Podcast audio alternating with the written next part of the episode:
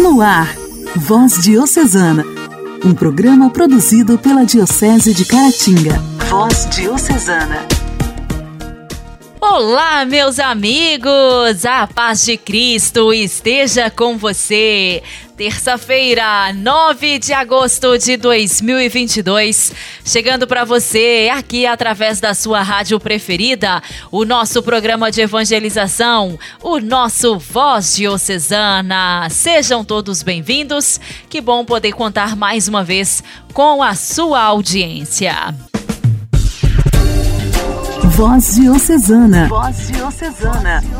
Um programa produzido pela Diocese de Caratinga. Hoje, dia 9 de agosto, celebramos o dia de Santa Teresa Benedita da Cruz. A santa de hoje também é conhecida pelo nome de Santa Edith Stein.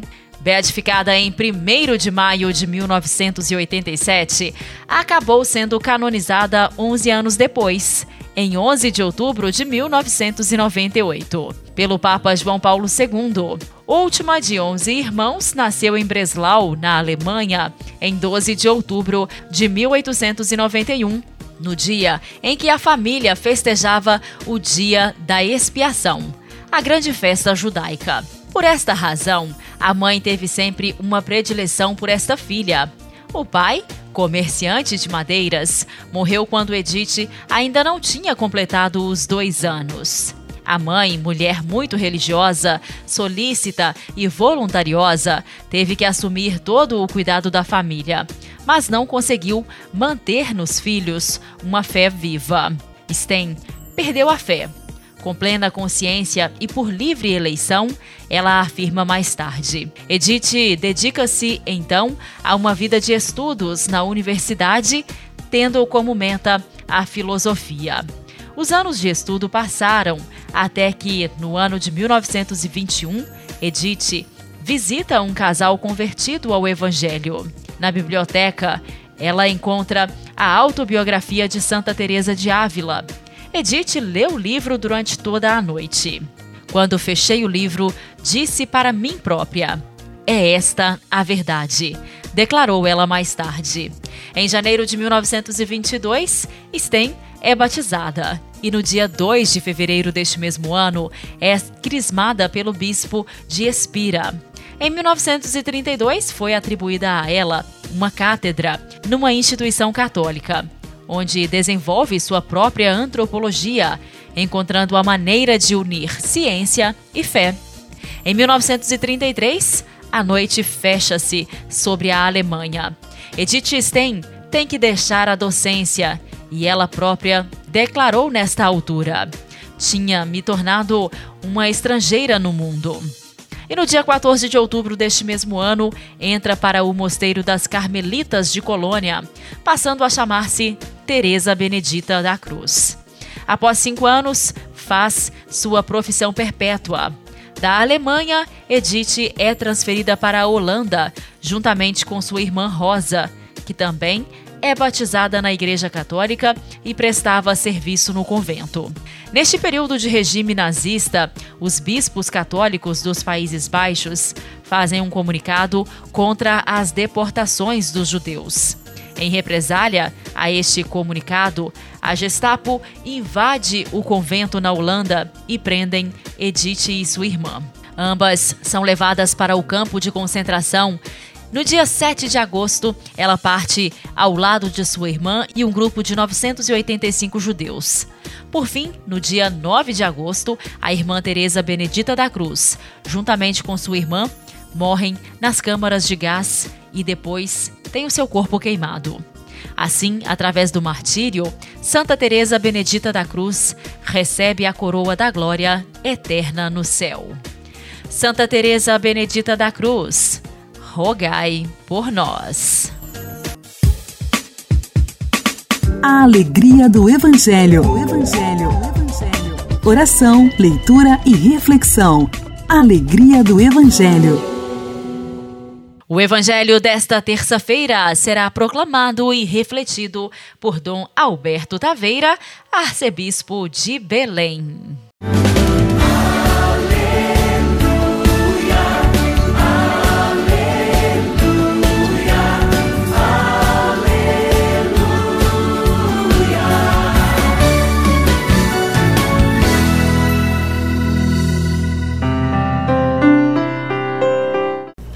Naquele tempo, quando Jesus e os seus discípulos estavam reunidos na Galiléia, ele lhes disse: O filho do homem vai ser entregue nas mãos dos homens. Eles o matarão, mas no terceiro dia ele ressuscitará. E os discípulos ficaram muito tristes. Quando chegaram a Cafarnaum, os cobradores de impostos do templo aproximaram-se de Pedro e perguntaram: O vosso mestre não paga o imposto do templo? Pedro respondeu: Sim, paga. Ao entrar em casa, Jesus adiantou-se e perguntou: Simão, que te parece? Os reis da terra cobram impostos ou taxas de quem? Dos filhos ou dos estranhos? Pedro respondeu: Dos estranhos. Então Jesus disse: Logo os filhos estão livres. Mas para não escandalizar essa gente, vai ao mar, lança o anzol e abre a boca do primeiro peixe que tu pescares. Ali encontrarás uma moeda. Pega então a moeda e vai entregá-la a eles por mim e por ti. Pedro, Pedro, quantas vezes nos últimos dias esta figura admirável veio ao nosso encontro com as suas perguntas, suas dificuldades, dúvidas, crises, problemas e inseguranças. E hoje é o Pedro que coloca Jesus diante de uma situação delicada e é bom que nós escutemos essa palavra do Evangelho quando estamos no início de, de uma semana, quando as obrigações todas que nos cercam como cidadãos e cidadãs, pagar os impostos, ir ao encontro das leis, praticá-las, conviver na sociedade. Então, precisamos fazer isso, sem dúvida alguma. As leis civis servem para regular a vida dos cidadãos e cidadãs para que nós não construamos um mundo baseado na desordem que se transformaria num caos terrível. Vemos o que acontece, não só nos lugares quentes de guerras no mundo, mas no cotidiano de nossas cidades, a falta do cumprimento das leis, até as observações, as a observância coisas tão simples como as normas de trânsito, quantas vezes causam acidentes terríveis que destroem pessoas, que fazem mal às pessoas, porque não estamos atentos a coisas tão simples de serem cumpridas e que são feitas para o nosso bem. Jesus hoje nos oferece uma lição, ele vai pagar aquele imposto. Já pensaram isso? Nos dias de hoje, aquilo que é sonegado de impostos já resolveria todos os problemas sociais que nós temos no mundo, ou aquilo que é mal versado ou depois mal usado por parte de quem deve receber estes tributos, porque nas duas pontas existem erros cometidos e que nós não sujemos as nossas mãos com tais atitudes, ou de não cumprir os deveres como cidadão, ou então se nós não formos capazes de administrar a parte desses recursos que, por funções ou cargos, temos a responsabilidade de tomar conta. Aprendamos com Jesus primeiro, também com Pedro, com os outros discípulos, a viver essa experiência de, mesmo não sendo do mundo, estar no mundo, cumprir as leis, construir uma sociedade mais digna dos filhos de Deus.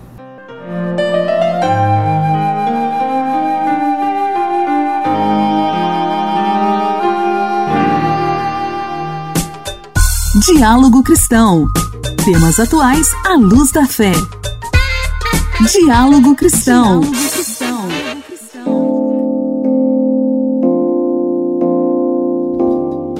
Instituído há cinco anos, o Agosto Branco vem despertar nossa consciência em relação ao mais inconsciente e vital dos nossos atos: respirar.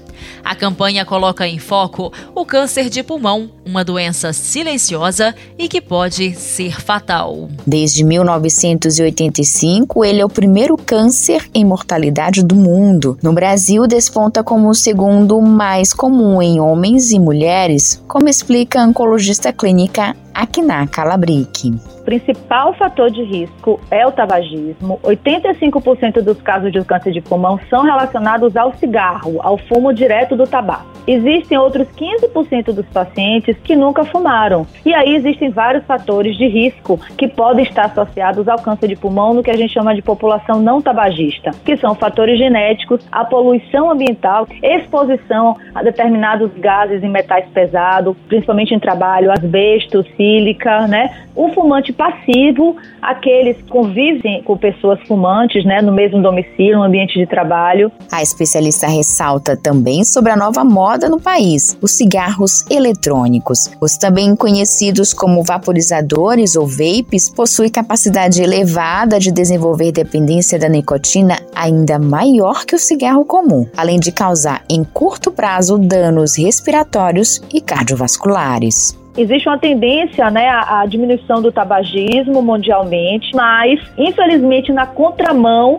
está chegando o cigarro eletrônico. Cigarro eletrônico existem também substâncias que não só causam dependência, como a nicotina, mas também a combustão de outras substâncias e que, por incrível que pareça, a gente não conhece, porque não são produtos regularizados. Existe a queima de produtos que a longo prazo tem dados não só é, problemas respiratórios, de queimaduras no pulmão, doenças com pneumonia pneumonia lipoídica, mas existe sim uma suspeita de que há essa relação, um risco de desenvolvimento de câncer de pulmão. O câncer de pulmão é normalmente diagnosticado em estágios avançados, já que os sintomas iniciais da doença não são muito claros. Diante desse cenário, a oncologista alerta que a detecção precoce é um ponto-chave para ampliar as chances de um tratamento efetivo, como também a alteração nos hábitos de vida. A principal prevenção é parar de fumar. Aliás, parar de fumar fumar reduz não só o câncer de pulmão, mas o câncer de bexiga, câncer de boca, câncer de pâncreas, outros tipos de câncer. Existem alterações de hábitos de vida que reduzem câncer de uma forma geral, que são a prática de atividades físicas, o sono regular, o controle de peso, priorizar frutas, verduras.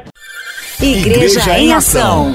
Formação, CNBB, notícias, Vaticano, diocese, não paróquia, a minha Igreja fé. em Ação. Igreja em Ação. De acordo com o programa oficial difundido pela Santa Sé, o Papa Francisco chegará ao Cazaquistão na tarde do dia 13 de setembro. Na capital cazaque, o Santo Padre será recebido pelas autoridades do país e fará o primeiro de seus cinco discursos oficiais. Não há palavras para descrever a felicidade de toda a comunidade católica cazaque por causa da visita do Papa Francisco ao nosso país. O que mais nos alegra é ver que o restante da sociedade, que não é católica, também acolheu a notícia da viagem do Santo Padre com grande entusiasmo. O primeiro sinal é que as autoridades de Karaganda estão se oferecendo para nos ajudar a organizar a peregrinação da nossa cidade a Nur Sultan, onde o Papa passará os três dias da visita.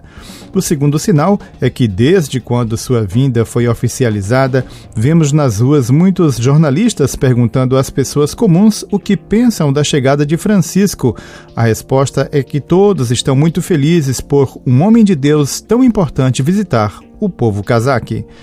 É o que conta a Fides, agência missionária da Congregação para a Evangelização dos Povos, o bispo auxiliar de Karaganda e primeiro prelado local do Cazaquistão, Dom Yevgeny Zinkovsky, sobre a viagem do pontífice ao país da Ásia Central. A ocasião para a viagem, como já precedentemente evidenciado, é o sétimo Congresso de Líderes das Religiões Mundiais e Tradicionais, que será realizado na capital Nur Sultan nos dias 14 e 15 de setembro de 2022. De acordo com o programa oficial difundido pela Santa Sé, Francisco chegará ao Cazaquistão na tarde do dia 13 de setembro. Na capital cazaque, o Santo Padre será recebido pelas autoridades do país e fará o primeiro de seus cinco discursos oficiais. Nos dias seguintes, o Papa participará dos trabalhos do Congresso, alternando momentos dedicados à comunidade católica local, como a celebração da missa na Praça da Expo e o encontro com bispos consagrados e consagradas, seminaristas e agentes de pastoral, que será realizado na Catedral da Mãe de Deus do Perpétuo Socorro alimentamos a esperança de que o pontífice também pudesse visitar Karaganda, mas isto não é possível devido ao seu estado de saúde. Estamos igualmente muito felizes por ele vir a nosso país e celebrar uma missa para todo o povo de Deus. Estamos convidando todos a participar do encontro e esperamos que nosso Papa nos diga o que podemos fazer pela igreja local e pela sociedade, conclui Dom Zinkovski. O convite a visitar o Cazaquistão foi entregue ao Papa Francisco em 6 de novembro passado, durante uma audiência com o presidente do Senado do Cazaquistão, Moulin Ashimbayev, no Vaticano. Nessa ocasião, o presidente do Senado agradeceu à Santa Sé pelo apoio à iniciativa já demonstrada nos anos passados. O primeiro Congresso das Religiões Mundiais e Nacionais Tradicionais foi convocado pelo ex-presidente Nazarbayev em Astana, hoje no Sultã, nos dias 23 e 24 de setembro de 2003. Nessa ocasião, delegados enviados por 17 realidades e instituições religiosas e confessionais de todo o mundo se reuniram com o objetivo de relançar as questões do diálogo e da liberdade religiosa a partir do coração da Ásia Central, uma área próxima ao epicentro dos conflitos étnico-religiosos que se seguiram ao 11 de setembro de 2001. Esse congresso, a partir das declarações programáticas dos organizadores, teve como modelo o Dia de Oração pela Paz no Mundo, convocado em Assis por João Paulo II em 24 de janeiro de 2002, para reafirmar a contribuição das diferentes tradições religiosas para o diálogo e a concórdia entre povos e nações. Voz Diocesana. Voz Diocesana. Um programa produzido pela Diocese de Caratinga.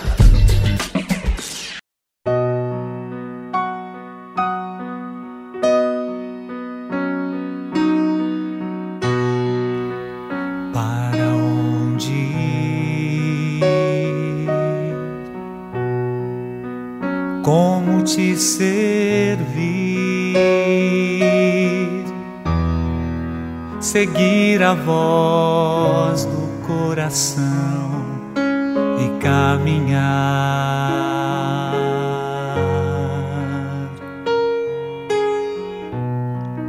Sentir que sou um ser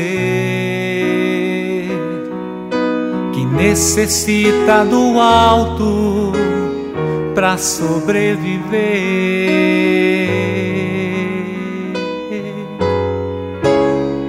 Perceber que dentro em mim existe algo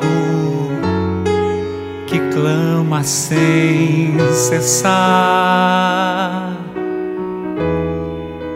Me chamas de meu servo e falas bem mansinho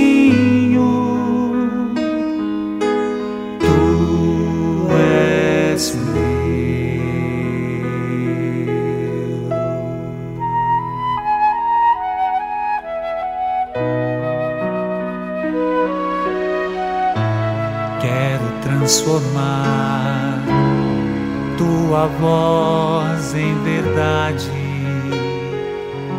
colocá-la em minha vida, fazer dela os passos meus, poder enxergar que milhares de pessoas necessitam do meu amor. E por isso muitas vezes vive a mendigar do que tenho, mas fica guardado só pra mim. Não posso permitir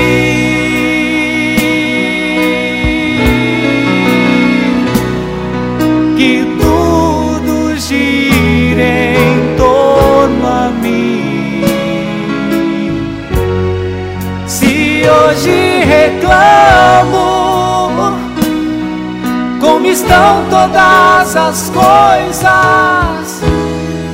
Então o que fiz para que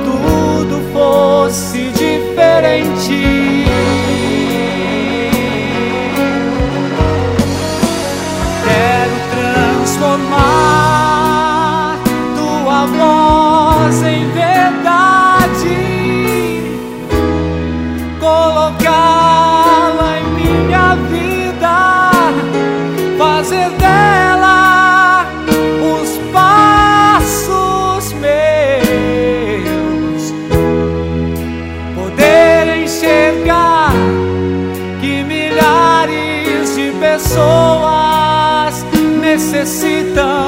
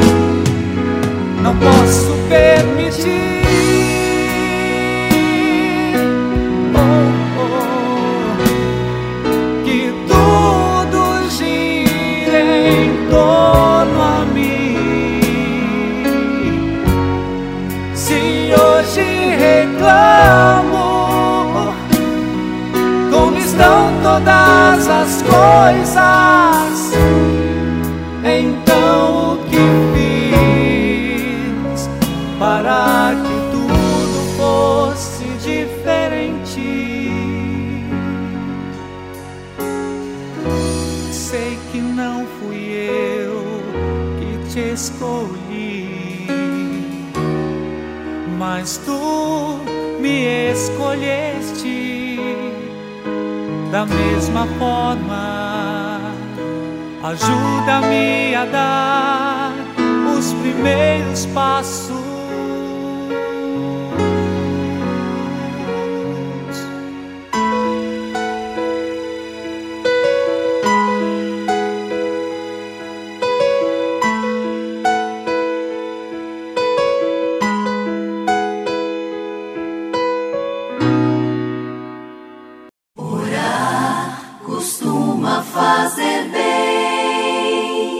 Intimidade com Deus. Esse é o segredo. Intimidade com Deus. Com Ana Scarabelli. Com Ana Scarabelli. Orar costuma fazer bem.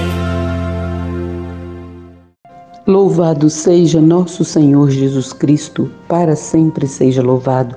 Continue rezando conosco na voz diocesana, rezando com nossa diocese. A vida é esse ato de gratidão. Rezar é agradecer. Rezar é estar fazendo companhia.